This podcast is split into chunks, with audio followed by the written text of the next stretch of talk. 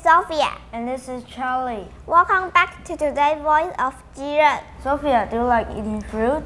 Yes, I love fruit. It is tasty and healthy. So do I. I like guavas very much. But guess what? What? Fruit is not just fruit. It is also used in expressions. Oh, could you teach me some? No problem. Let's learn some interesting fruit idioms together. Great, let's do it. First, the bad apple. What does it mean? A bad apple is someone who has bad impact on other people. We'd better not be a bad apple in our class. You bet.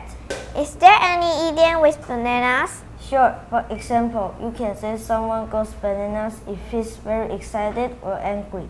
My mom always goes banana when I throw the dirty laundry on the floor. Do you know what it means when we say someone is a peach?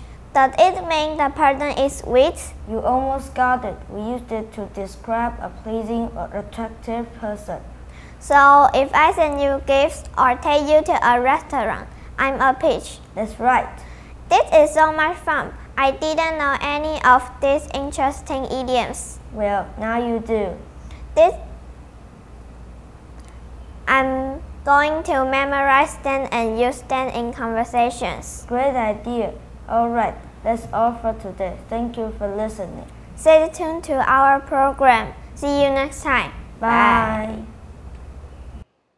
Voice of Jiro.